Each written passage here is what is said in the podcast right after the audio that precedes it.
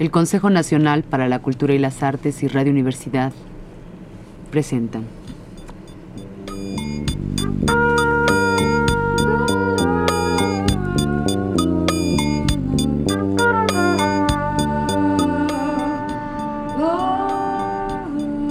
No sé cuándo nací. Mis padres no lo sabían. Nunca me lo dijeron. Me llamo Juan Pérez Jolote. Lo de Juan, porque mi madre me parió el día de la fiesta de San Juan, patrón del pueblo. Soy Pérez Jolote, porque así se nombraba mi padre. Yo no sé cómo hicieron los antiguos, nuestros tatas, para ponerle a la gente nombres de animales.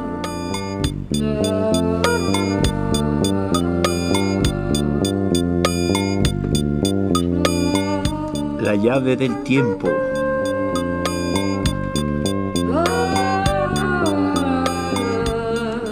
La clave del tiempo.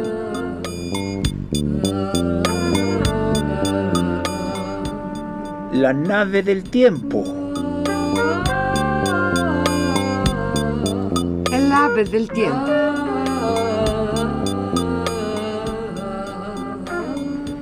Juan Pérez Jolote de Ricardo Posas, tercera parte.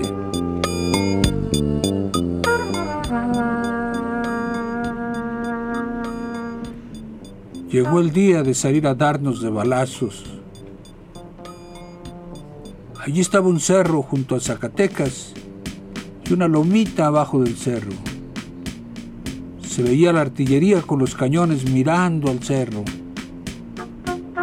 Debajo del cañón rompieron la tierra, hicieron una cueva y allí hacían la comida. Pasábamos por un llano a las nueve de la mañana para subir al cerro cuando oímos que dijo el general, ¡A extenderse! Tocó la corneta y nos desparramamos por el llano. Allí estaba el enemigo en la punta del cerro porque nos venían los balazos de arriba.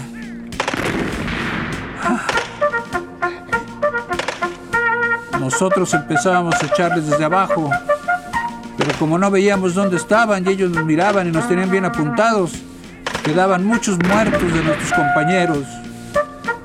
Los artilleros echaban cañonazos sobre aquel cerro.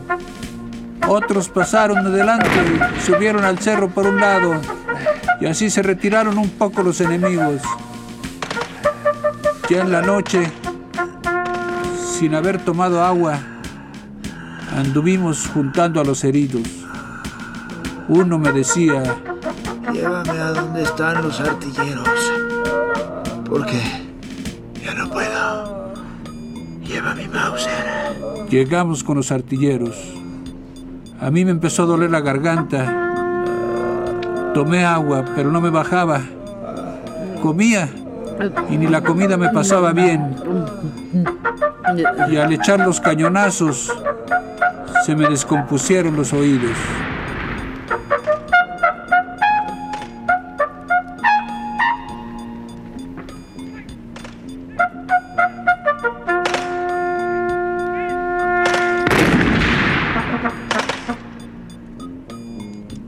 Me llevaron al cuartel de Zacatecas y allí me embarcaron para Aguascalientes. Aquí me tuvieron en el hospital dos días y al tercero salí con otros heridos hasta el Hospital de México, donde por poco me muero del dolor de los oídos. Primero me salía sangre y luego me salió pudrición. Entonces estuve algunos meses en el hospital y no me dejaron salir sino hasta que estaba bien sanado. Los que ya estaban bien curados empezaron a decir, ¿Quién sabe cómo nos va a ir? Porque nos vienen a comer. Y no sabemos qué clase de gente nos va a venir a comer. Los heridos y enfermos se ponen a llorar porque ellos no podrían salir, porque no podrían correr, porque ellos sí se los iban a comer. Decían que eran los carrancistas los que venían comiendo gente. Al poco tiempo entró a México Carranza. Oíamos en el hospital que pasaban tronando los balazos. Oíamos los gritos de los que pasaban por la calle. ¡Viva Venustiano Carranza! ¡Viva el primer jefe del ejército constitucionalista! ¡Chingue a su madre, Victoriano Huerta! ¡Arriba la revolución! ¡Que muera Francisco Villa! ¡Que muera también Emiliano Zapata! ¡Que muera! ¡Que muera! Solo le echaban vivas a Carranza. Y nosotros allá en el hospital nos mirábamos unos a otros sin poder salir. Al otro día que llegaron los carrancistas, fueron al hospital para ver cómo estaban los heridos y los enfermos. Llegaron con los jefes, nos saludaron y nos preguntaron. ¿Cómo están? ¿Qué les pasó? ¿Eh? Ya están sanando. Ahora estamos aquí nosotros. Ya somos compañeros. Los que habían llorado hablaron primero. Nos dijeron que venían comiendo gente los carrancistas. ¿Qué vamos a comer? Si no somos comedores. Entonces, ¿no es verdad que nos van a comer? No, no los vamos a comer. Y se pusieron contentos los heridos y enfermos. Tengan dos pesos. Y no tengan miedo. Y nos dieron dos pesos a cada uno.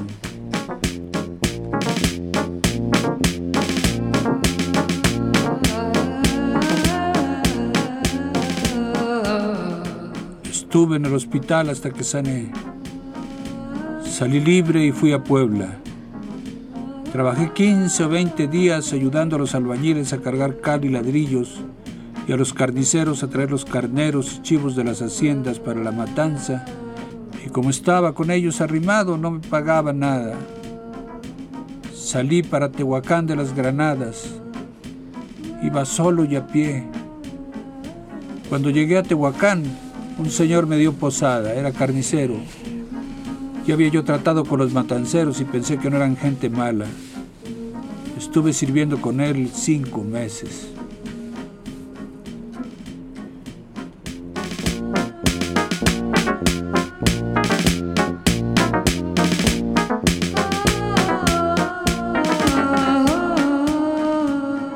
Señor papá del matancero cortaba la carne a las dos de la mañana.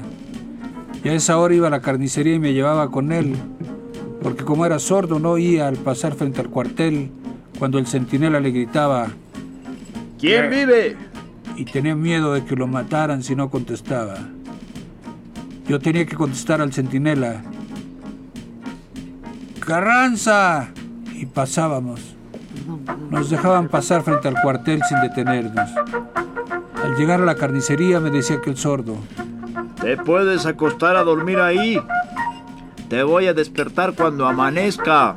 Yo dormía y él cortaba carne por kilos, por medios y cuartos de kilo. Ya que amanecía estaba toda la carne cortada. Me despertaba, tenía ya hecho el café con leche, un vaso para él y otro para mí. Después venían los compradores de carne y él despachaba lo que pedía la gente. A los que venían a hablar con el Señor yo les contestaba. Cuando terminaba la venta, él volvía a su casa solo. Entonces ya era de día y lo veía la gente. El centinela ya lo conocía y no le gritaba. ¿Quién vive? A mí me dejaba en la carnicería a barrer y lavar la mesa. Cuando terminaba yo iba a la casa y almorzaba. Luego me iba a traer agua y hacer los mandados y todo lo que se necesitaba en el día. Así pasé cinco meses, acompañando todos los días a aquel señor sordo a la carnicería.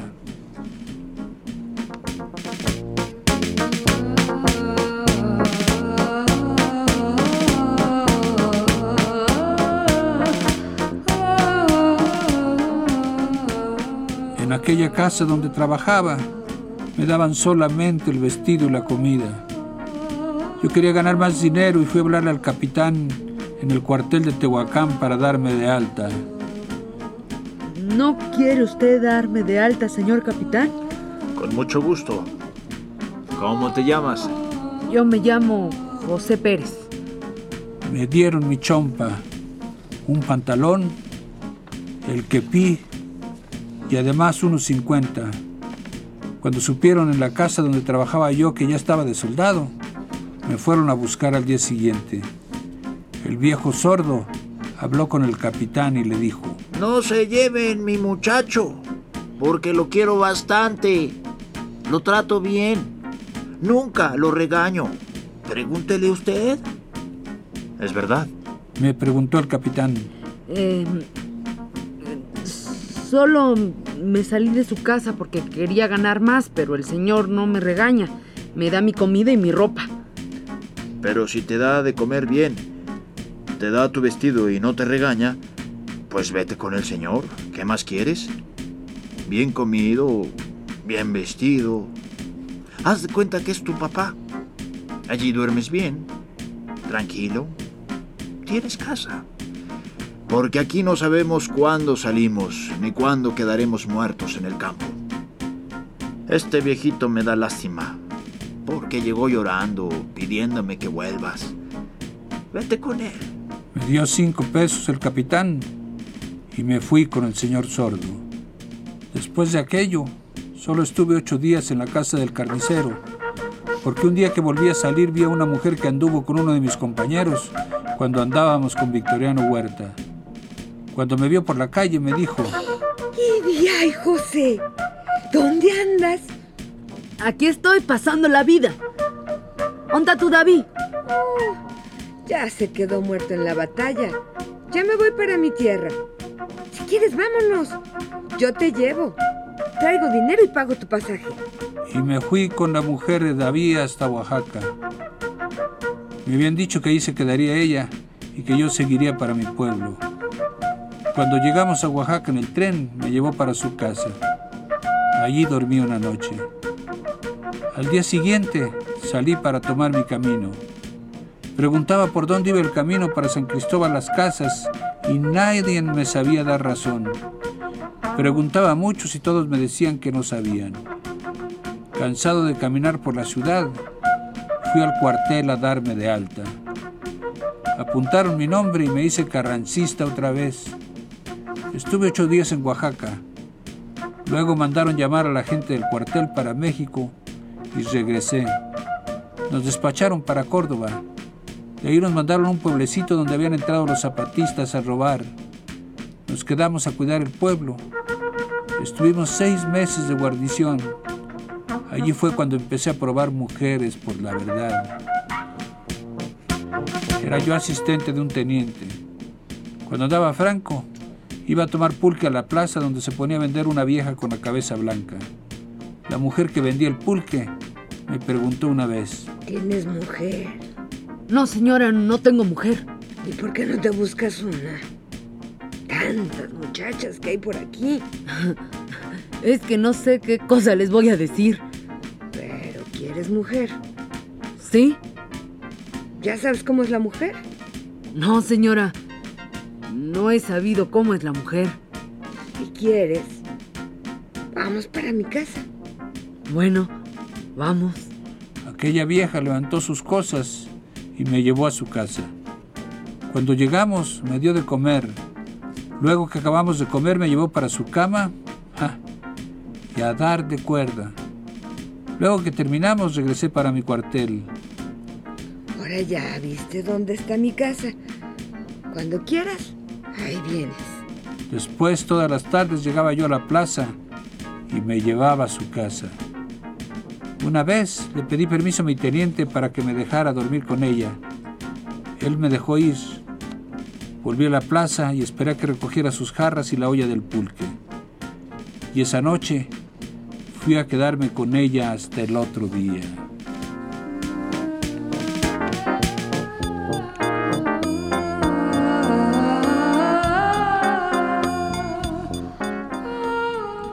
La mañana siguiente volví al cuartel.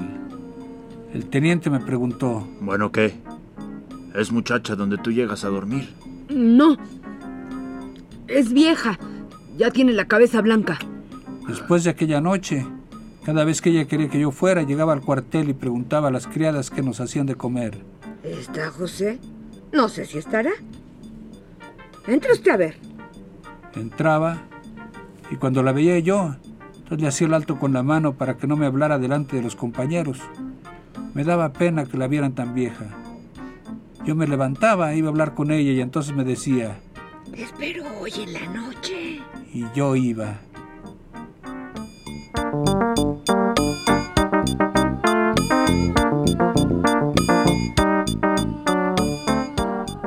Se cumplieron los seis meses y nos despacharon para otro pueblo. La vieja que vendía pulque se quedó. Fuimos a Córdoba de nuevo y estuvimos un mes. Luego fuimos a Pachuca donde estuvimos dos meses. Enseguida nos mandaron a Real del Monte, donde solo 20 días estuvimos, no aguantamos más porque hacía mucho frío. Y volvimos a Pachuca otra vez, de donde salimos para un pueblo donde nos atacaron los villistas.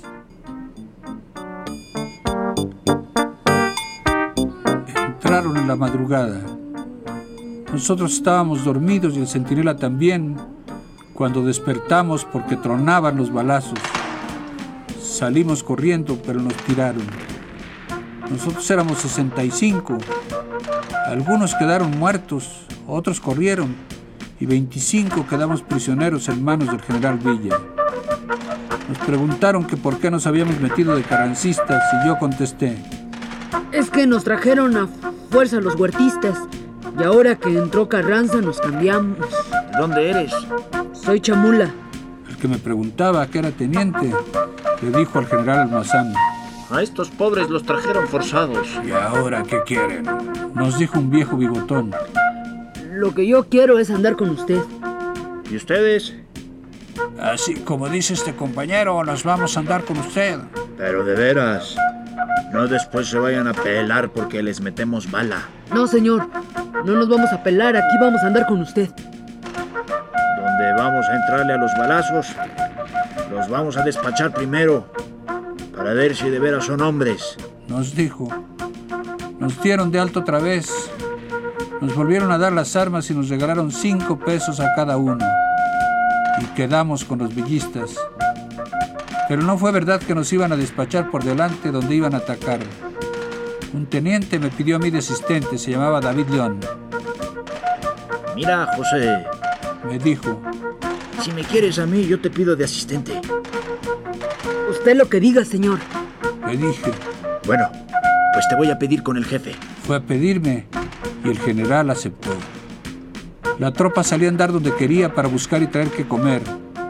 Yo me quedaba con las mujeres. Ellos salían del campamento cada tres o cuatro días y se iban a los pueblos por los caminos.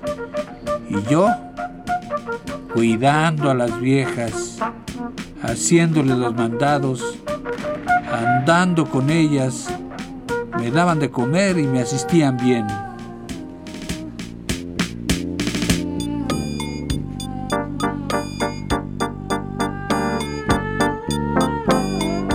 Una vez que estaba yo cuidando las bestias, vino una mujer de uno de los soldados y me dijo, Oye, José, ¿quieres?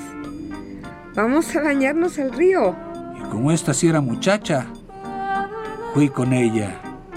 Quítate el vestido. Me dijo, ella ya se lo había quitado. Nos metimos al río y ella empezó a jugar echándome agua tres veces. Luego yo la empecé a echar y como ella me siguió echando, fui a abrazarla y entonces supe lo que era, lo que quería. Y salimos a la orilla del río.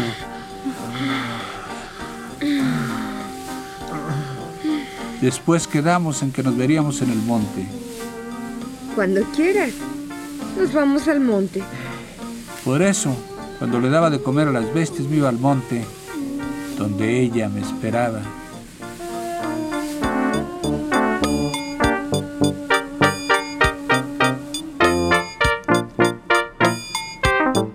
Así anduvimos por los campos y los montes donde podían comer las bestias, hasta llegar a una hacienda que se llama Matamoros del Azúcar. Allí había caña y tenían fábrica de aguardiente. Cuando llegamos no había gente. Habían corrido porque nos tenían miedo. Todos huyeron porque eran carrancistas. Estuvimos en aquella hacienda ocho días, comiendo guayabas, chupando cañas y bebiendo agua porque no había más que comer. Salimos después para Guajuapan del León y allí estuvimos seis meses. En este pueblo nos esperó la gente. No huyeron porque eran villistas. Todo el dinero que llevaban nos lo dieron en sueldo a la tropa para comprar lo que quisiéramos. Y cuando se les acabó, empezaron a sellar papel rayado.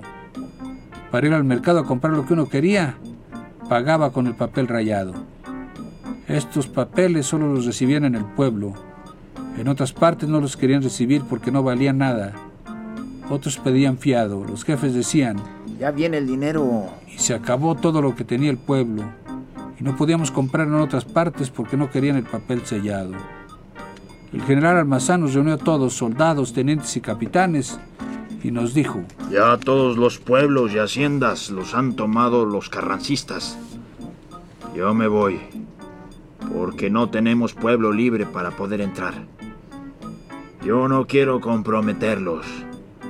A ver qué rumbo agarro. Pueden irse o quedarse aquí.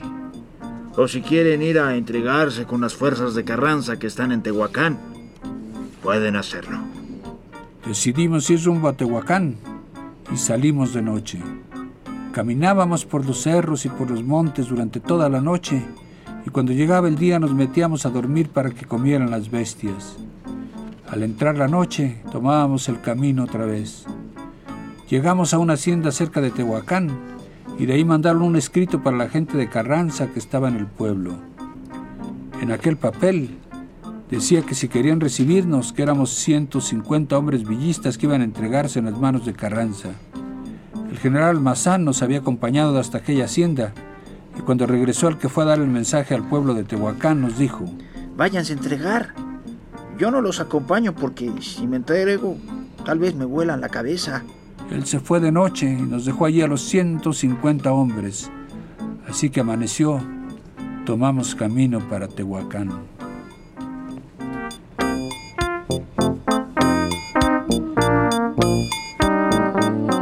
Nos vinieron a encontrar al camino los carrancistas y nos topamos con ellos como a una legua fuera del pueblo. Llegaron con los Mausers en la mano apuntándonos y nosotros los recibimos con nuestros Mausers con la culata para adelante. Cuando nos juntamos, nos echaron por delante y nos llevaron al cuartel. En la puerta nos recogieron las armas y nos dejaron todo lo demás. Nos metieron al cuartel y nos encerraron. Nos preguntaron que por dónde habíamos estado y nosotros les contamos los lugares por donde anduvimos. Al otro día nos juntaron y nos dijeron, Ahora que ya están aquí rendidos y que ya entregaron las armas, ¿qué es lo que quieren? ¿Quieren seguir de carrancistas? El que no quiera seguir puede salir libre, puede volver a su tierra a trabajar. Yo dije, No quiero seguir porque quiero trabajar en el campo. los que quisieron seguir de carrancistas se dieron de alta de nuevo. ¿Para qué rumbo quieres ir? Me dijeron, Yo quisiera ir a Veracruz. dije, porque quería conocer ya libre aquel pueblo. Quería andar libre, sin ser soldado. Te puedes ir allá. Te vas en el tren, no te cuesta nada. Me dieron mi boleto y 25 pesos. Además, me dieron mi libertad.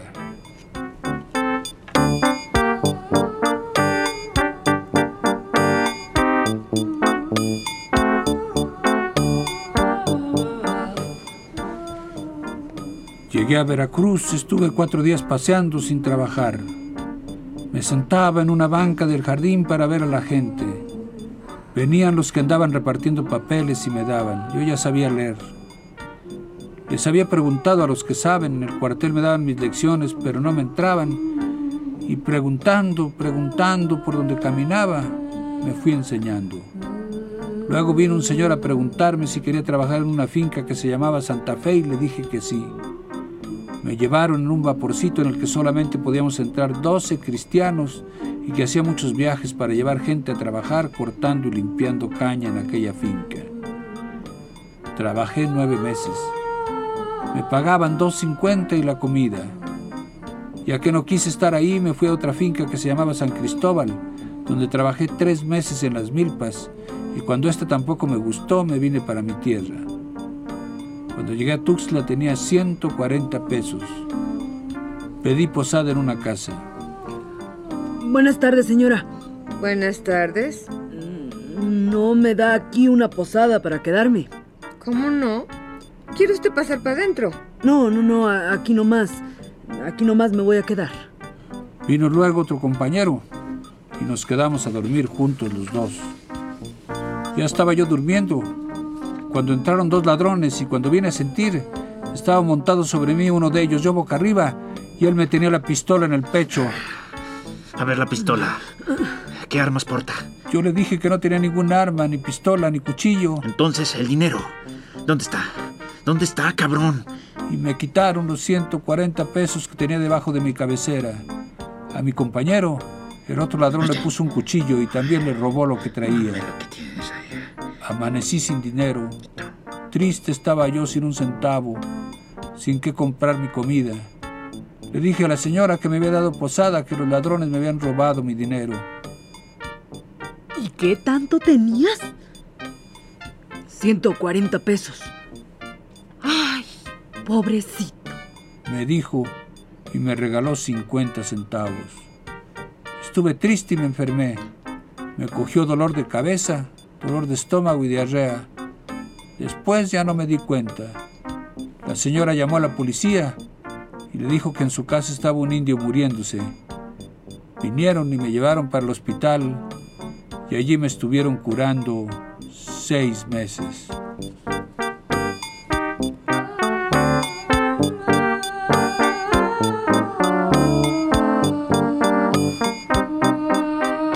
Consejo Nacional para la Cultura y las Artes y Radio Universidad presentaron La llave del tiempo. La clave del tiempo. La nave del tiempo. El ave del tiempo. Juan Pérez Jolote, de Ricardo Posas, tercera parte.